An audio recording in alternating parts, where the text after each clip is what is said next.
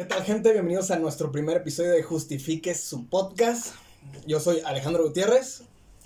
Y yo soy Edson Ramírez. Y el día de hoy vamos a hablar sobre un tema un poco controversial que está eh, a la sombra de todo mundo. Algo inusual. O muy usual, dependiendo de cómo lo vean, especialmente en los últimos tiempos. Eh, así es. Vamos a hablar de la muerte.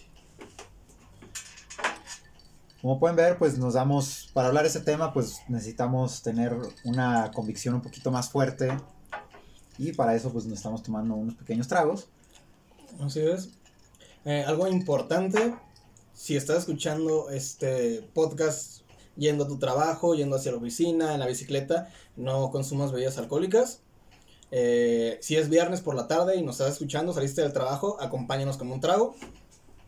Sí, nosotros estamos grabando precisamente en un sábado por la tarde, ya saben, hace sed de la mala, se antoja.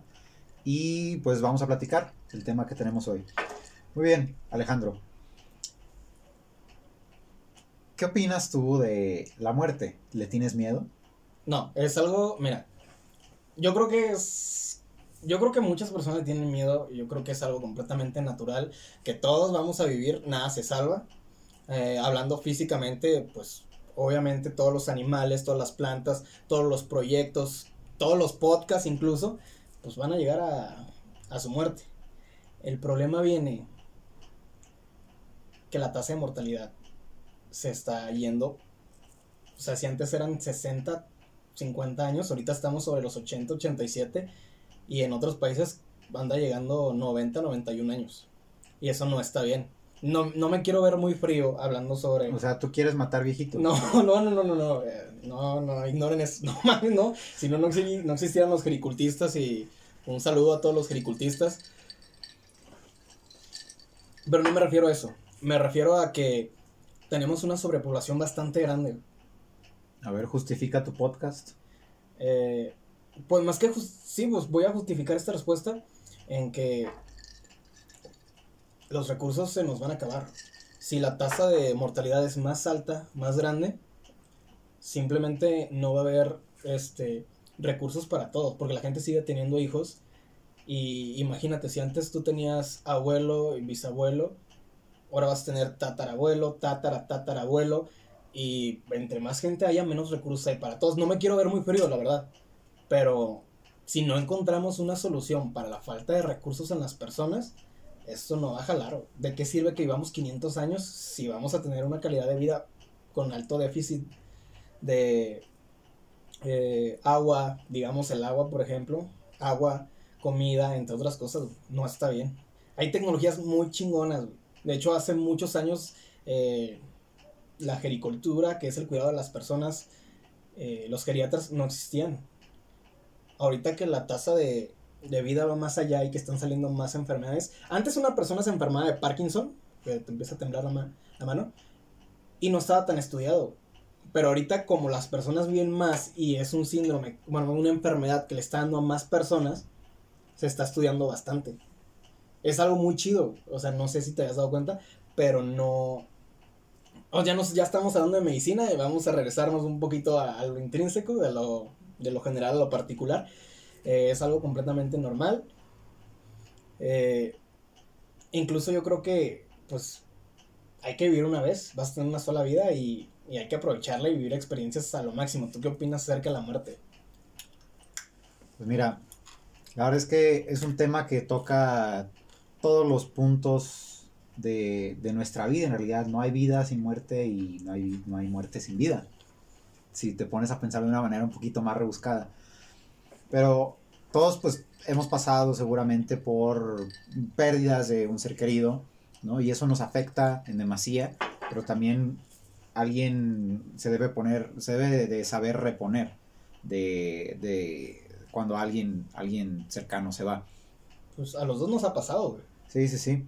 Y la verdad es que no es fácil. Pero pensarlo desde tu perspectiva, decir, ¿y a mí cuándo me va a pasar? Creo que a mí no, no, yo no, yo no me levanto en la mañana y digo, ah, caray, pues ¿cuándo me voy a morir? ¿No? ¿Qué, qué tengo que hacer antes de que me muera? ¿no? ¿Te gustaría saber cómo te vas a morir? No. Ni ¿A de pedo, no, ni de pedo, güey. No, no, Yo no. quiero, o sea, si me voy a morir en un paracaídas, pues amén, güey, pero no quiero saber, imagínate, güey, no. O sea, si me dieran a escoger entre vivir mi vida así tal cual, sin saber a qué horas o cuándo me voy a morir, a vivir 500 años y saber que exactamente en 500 años me voy a morir, no.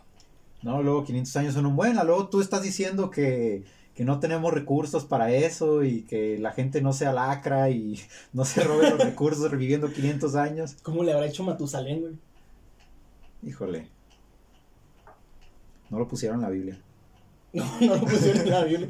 Saludos a Matusalén desde el más allá. Ahí sí no explicaron. No, pero a mí ni de... No me gustaría saber cuándo me voy a morir, ni quiero saber.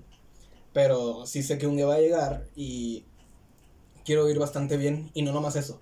Quiero hacer muchas cosas, entre ellas un podcast, quiero empezar a crear contenido. eh, porque lo importante, todos dicen, el otro día escuché una mentalidad muy sencilla, no me gustó. Dice, dice vive al día, porque no sabes si mañana te vas a, a morir. No importa si tienes millones. Y no mames, claro que sí importa si tienes millones, güey, obviamente.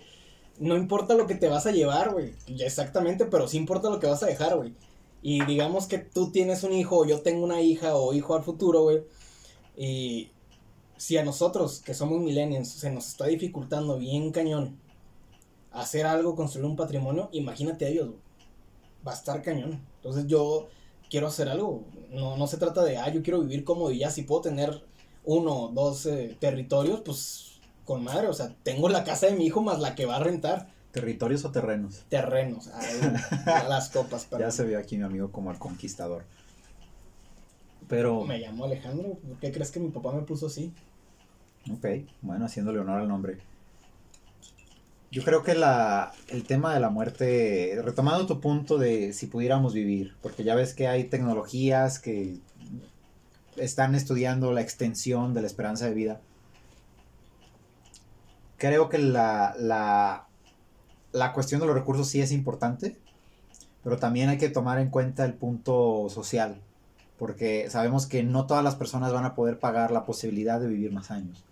Incluso eh, en este momento, o sea, en esta época no todas las personas pueden tener esa posibilidad de vivir más años, realmente. Sí, desde el punto de vista de la medicina, ¿no? Y de la medicina moderna.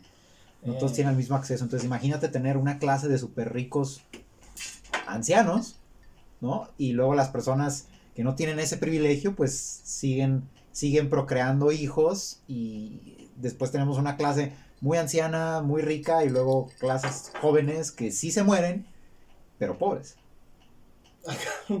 Pues sí, eso es lógico. Mm, estamos abriendo que la, o sea, no más, aparte de abrir la brecha de edad, estás abriendo la brecha de ricos viejitos y pobres viejitos, güey. Eso está bien, cabrón. Y sabemos que el sector salud está muy, muy, muy de la chingada en México. En México, no, no sé, Estados Unidos, Panamá, República Dominicana, España, otros. Eh, sabemos que aquí en México eso no va a pasar, güey. Ni de pedo. Una de las razones por las cuales cambiamos de pensión al sistema FORE. Porque el gobierno sabía que no iba a poder mantener a tantas personas. Y la gente no está teniendo hijos ahorita, güey. No están... Pero sí, o sea, yo cuando empecé a hacer mi servicio social en, en el ISTE, me tocó hacerlo ahí, veía niñas de 15 años dando a luz, güey. Y eso, ahorita ya no lo ves. Ahorita ya ves puras personas de 30 años que van a tener un hijo y a veces que ni de eso, 30. Tu- Tuve una maestra que tuvo un hijo a los 45 años. Y pues obviamente tenía los recursos para, para tener a las, a- al niño, el hijo, la cría, el huerco, como le quieras decir. Pero, o sea, pi- piensa un momento. A la edad que tengas tus hijos, sea a los 15 años, o sea a los 45, ¿realmente estás como preparado? Yo creo que nunca estás preparado para tener un hijo. Ah, no sé, ¿cómo está tu hijo en, en, en Francia, güey? No, pues yo no tengo allá. No te hagas... Ni aquí. No, no, no sabemos que sí los tienes, güey. A ver, tú sí tienes uno comprobable. Cambiando de tema, mm, hace unos pocos días eh, falleció un amigo por causa de este COVID, el SARS-CoV-2. Eh, está reduciendo la tasa de mortalidad como medio año, un año en otras repúblicas. Aquí en México, dije república, a no pensar. Siga usted, camarada. Eh, Justifique su podcast. eh, está bajando la tasa de mortalidad. Y no lo veo como malo. No lo veo como malo, ¿sabes por qué? Siento que es algo natural. Hay muchas cosas que hace la naturaleza para, para evitar que, que la raza humana crezca. O sea, nosotros queremos disponer de muchas de cosas. Pero la verdad es que va a haber virus. Y ya demostramos ahorita que no estamos preparados para, para un virus como tal. O sea, que ese era el 75% de la población. Imagínate en Ecuador, ¿no viste que estaban tirando a sus muertos en la calle? güey? Sí, sí lo vi. Hay temblores, hay maremotos. Y cada vez que se hace ese tipo de cosas es un desmadre en las calles, güey. Entonces siento que esa es parte de la, de la naturaleza para decir, muéranse, güey. ¿Y tú qué le dices? No, pues yo sin pedos, la gente la que no nos vamos a morir, la estamos contaminando, la estamos maltratando. Ahí incluso, este, ¿cómo se llaman? Bombas radioactivas que desde hace 30 años ahorita están causando muertes todavía o deformidades. Y creo que es parte del, o sea, ¿cómo te explico?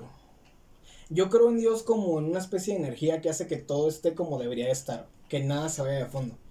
Entonces, eh, tú dices, ay, el sarco, hay que cuidarnos. Güey, no mató ni al 1% de la población.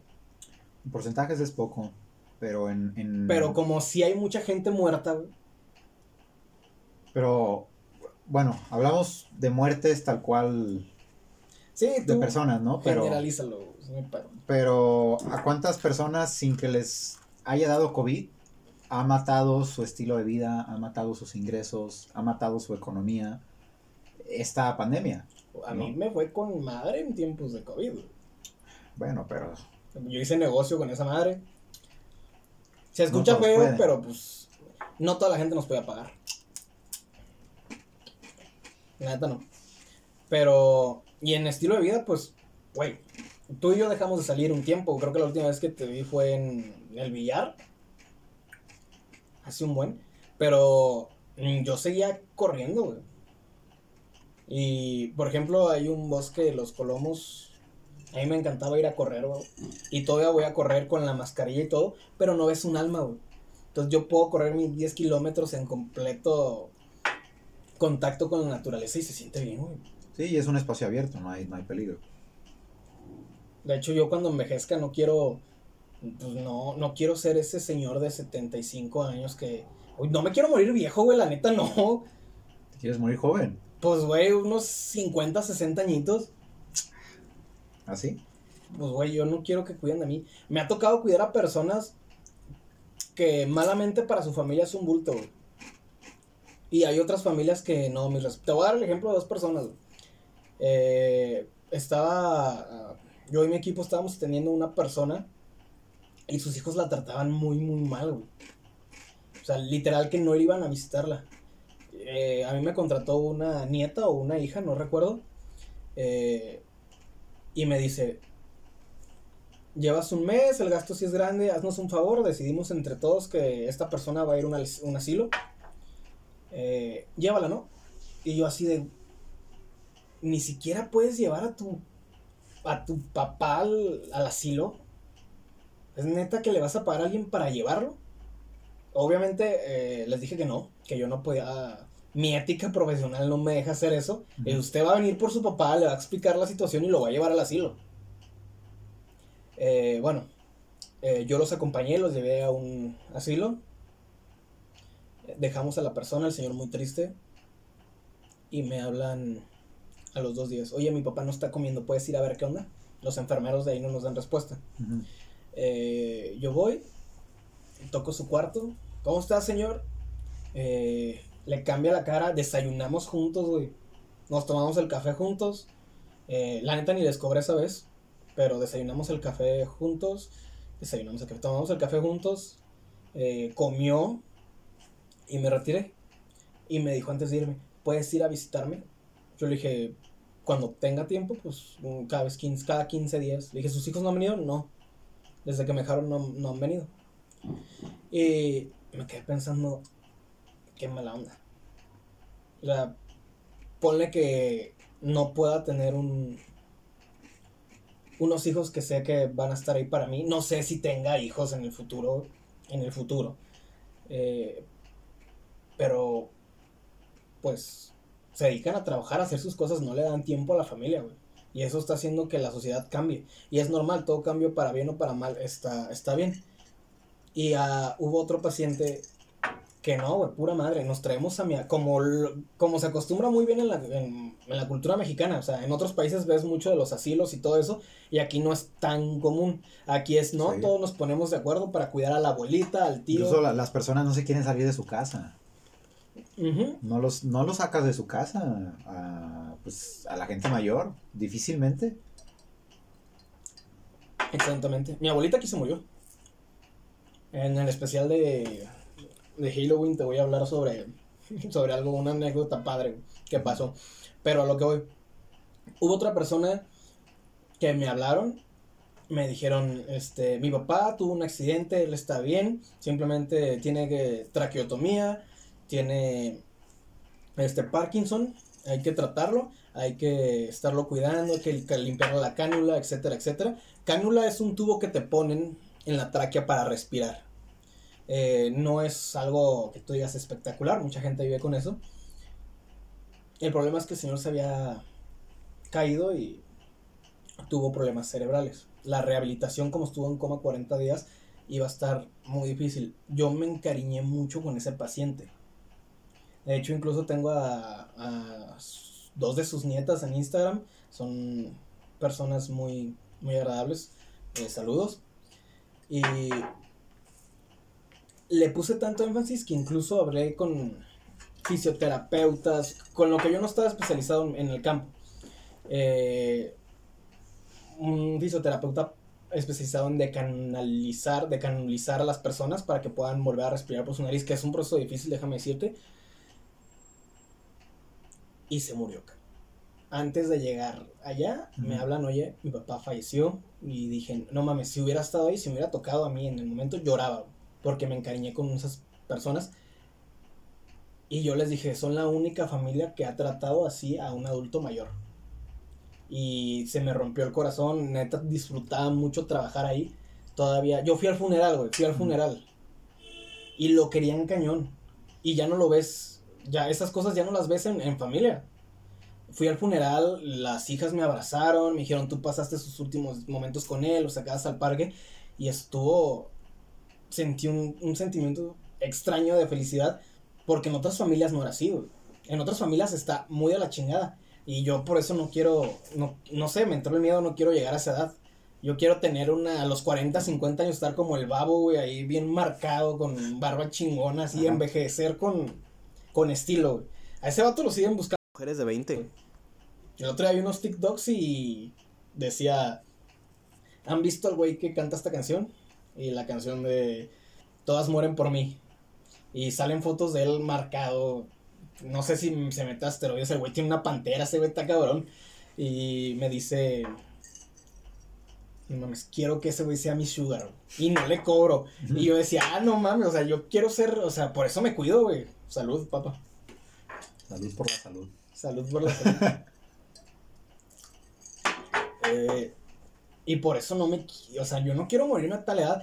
Incluso si te si me dan la opción entre vivir 120, 200 años, a los 70 yo voy a estar hecho pasita, güey. No importa cuánto tiempo me mantengan vivo, yo voy a estar hecho pasita, güey.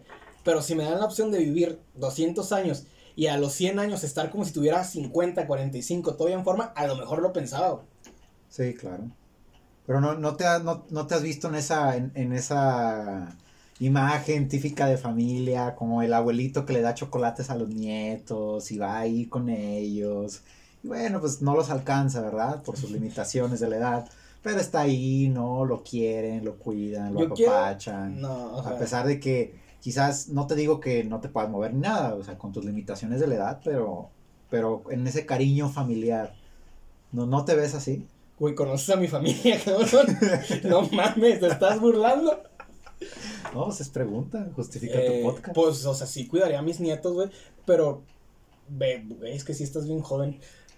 Este, bueno, eh, no, no, todavía no tengo los 30 años, pero mm, digamos que yo tengo un hijo ahorita.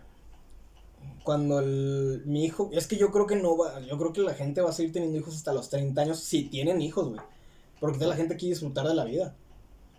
Yo la neta, si me dan, si, si yo te digo, vamos a aventarnos de un paracaídas, ¿jalas? Sí, jalaría. Queda pendiente eso, güey. Ya lo oyeron, güey. Nos vamos a aventar de un paracaídas, va a estar en video. Pero no, o sea, yo creo que la gente quiere estar así como nosotros, güey. Tomándose una copa y platicando, viviendo la vida. Tú te ves como un abuelito ahí cuidando a tus nietos y abrazándolos. Sí. Ahora, ¿cómo serían nuestros nietos, güey? Neta, la tecnología es, están tanto en la pinche tecnología que ya ni, ni atención les pegan, güey. Yo he visto a, a pacientes con, con sus hijos al lado de la cama de pinche Battle Royale, que no sé qué es esa madre, güey, pero el niño, no, descárgalo, me van a dar a mí 50 créditos, pero, o sea, no, no sé, siento que, que los niños no, no, no, no, o sea, va a ser, va, al final de cuentas estamos evolucionando o involucionando, no sé, depende de qué perspectiva lo quieras ver, pero, pues, no sé, puede haber un cambio, la estructura familiar se puede romper, güey. Pues mira, la sociedad siempre va a avanzar de una manera u otra con las herramientas que le pongas a su disposición. Puede ser que en un- hay un momento en que sepamos convivir con la tecnología de una manera más sana, eh, hablando de los niños, pues, que los niños sepan, o sea, los podamos dirigir a que está bien, es parte de su generación, es parte de su vida, porque hay mucho la, la, la opinión de que es malo, ¿no? De que no deberían estar pegados a la tablet, al celular, a la tele, nada de eso. Es que es malo y es bueno. Pero hay- la realidad es que los niños han crecido, o sea, esos niños pues, esa es su realidad. Eh, El mundo no, es un, no está separado. no, eh, O sea, no es como que el mundo tecnológico, ¿Te sirve otro? el mundo, sí, por favor, el mundo eh, en la pantalla sea uno y el mundo físico sea otro, es el mismo. Para ellos es el mismo. Entonces tienes que también a- aprender a entender esa perspectiva. Mm, yo la entiendo. Pero sí hay muchas cosas en las que no estoy de acuerdo. Ah, claro. Es como está evolucionando la sociedad. Si yo en el día de mañana tengo un hijo y digo, no te pongas en la tablet, mi hijo va a estar atrás de otros niños. Pero sí puedo regular qué tanto contacto tiene con la tecnología. Eh, o sea, la Pero, sociedad... A ver, ok, tú le pones un control parental a la tablet o a lo que tú quieras, ¿no? Ah, ok, puede jugar tres horas en el día, o dos, o una. Gracias, que amable. Aquí el tema es, vas a estar con él en el- cuando no esté en la tablet, en el celular. Y una cosa es decir, ya no te permite utilizarlo y se apaga la chingadera. Pero debes pasar tiempo con los hijos. Mm, sí, o sea, de hecho... está- Son dos cosas, no es como que deje a mi hijo jugando y ya se lo quito y Es ya que- que... haga lo que quiera, no, o sea, tienes que pasar tiempo. Para cuando ellos. yo sea padre no voy a trabajar más de 6 horas al día. O sea, y está súper mal trabajar 8 horas al día. De hecho, bueno, luego hablamos de ese tema. Pero yo sí quiero tener un control de... De, o sea... Cuando los niños no eran de, de, de cristal, güey. Chinga madre, este es el primer podcast y ya valió, nos van a censurar, güey. Muchas gracias. Este... Yo tengo una teoría sobre los niños de cristal o sobre esta generación, pero la quiero guardarla para otro episodio, puedo- creo que puede ser muy... Yo no creo que exista, no creo que exista una generación de cristal, ni una generación de cemento, ni nada de eso. Bueno, todos, todos somos personas. No, pero Pero, pero, pero, pero, sí creo que las conductas son distintas y lo que hace falta es entendimiento entre las distintas generaciones. mm, sí, y eso siempre va a pasar. Pasó con los baby boomers, pasó con la generación X, pasó con la generación Y, y desgraciadamente no hemos aprendido de eso ni madres porque va a seguir pasando. Y creo que es normal en la sociedad tener acuerdos y tener desacuerdos. Eh, estábamos hablando de la muerte, güey. Así es. ¿Te gustaría saber qué se siente morirse güey? y regresar? No, la verdad no. ¿Qué crees que hay detrás de la muerte? ¿Crees que hay algo? Mi lado optimista y lo que se me haría como tipo pues más como como que hay una conexión entre todos los seres del universo y chingada es que viviéramos y tuviéramos otras vidas, ¿no? Te mueres y tienes otra vida. Pero no, no creo que haya. Tu lado optimista quiere creerlo, güey. Mi lado optimista quiere creerlo. Me cuesta trabajo imaginar, por ejemplo, un, un paraíso o, o un lugar más allá donde vayas después. A lo mucho te quedas aquí deambulando y asustando gente y jalando patas en la noche. o desapareces, pero a- lo que a mí me gustaría que sucediera es que terminas una vida y después vives otra, pero que en el inter puedas ver las demás, ¿no? Para que en el, en el inter, en lo que estás como de una vida a otra, puedas tomar en perspectiva todas las demás que ya tuviste. Y vuelves a nacer y no tienes ni idea. En la teoría, en la, en la teoría, en la teoría. Hay una religión asiática, creo que es el sintoísmo. Ahorita que estoy en el Reiki entrenando artes marciales orientales, tengo un, un maestro eh, que dice que tu primera vida fuiste piedra, güey. Entonces, ¿Y las piedras viven o qué? eh, supuestamente sí, porque están compuestos de átomo, güey, y los átomos están vivos. Una piedra de carbono tiene mil millones de átomos de carbono, y el átomo tiene energía, güey, como tal está vivo. O sea, hasta las piedras sienten según ellos. Y pues relativamente cierto, güey. O sea, estás tomando fermentación de malta, güey, y en teoría tiene átomos. O sea, me voy a poner muy espiritual y todo es el pedo, pero dice que vas eh, evolucionando de vida en vida constantemente y que tus primeras vistas fuiste eh, pues algo como una piedra, un grano de arena y que fuiste evolucionando. O que incluso por ejemplo si eres una planta como un animal eres parte de un animal pero que vas naciendo al final de todas tus vidas como algo superior de lo que aprendiste en tu primera vida sale lo de la segunda y nos da un exponente casi celestial de hecho varios que nos pone como ejemplo a Buda y a, a Jesucristo y a todos esos personajes que tienen una pues una, un estado elevado de conciencia que piensan diferente a todas las demás personas y, y dice que ellos están en su última etapa dentro de la tierra. Dice que no somos seres eh, vivos buscando una experiencia espiritual. Somos seres espirituales buscando una experiencia en, un vehículo humano. Entonces esa es su teoría Es puro whisky, ¿eh? No trae otra cosa. Creo yo. no, sí, es puro whisky. No, pero sí, es, es parte de su creencia. Ya. Qué bonita creencia. Eh, pues cada quien cree lo que más le conviene o lo que lo haga sentir mejor, güey. Yo, yo lo que creo es que mientras obres bien en tu vida, mientras no, no puedes ser siempre eh, la mejor persona del mundo, hay momentos en los que sin darte cuenta, sin, sin quererlo, vas a lastimar personas, vas a, te vas a lastimar a ti mismo, vas a hacer cosas malas, pero si tú estás en, en esa idea de, de hacer cosas buenas, aportar a la sociedad, creo que al final, a donde sea que vayas, pues no podrá ser un mal lugar. Si es que fuiste alguien. Bueno, el tipo, eh, resumidas, en resumidas cuentas, un karma bueno, ¿no? Sí. Llevamos 27 minutos, este pedo ya se va a acabar, güey. ¿Quieres cerrar con algo? No, yo estoy en desacuerdo, güey. Si obras bien, no siempre te va a ir bien.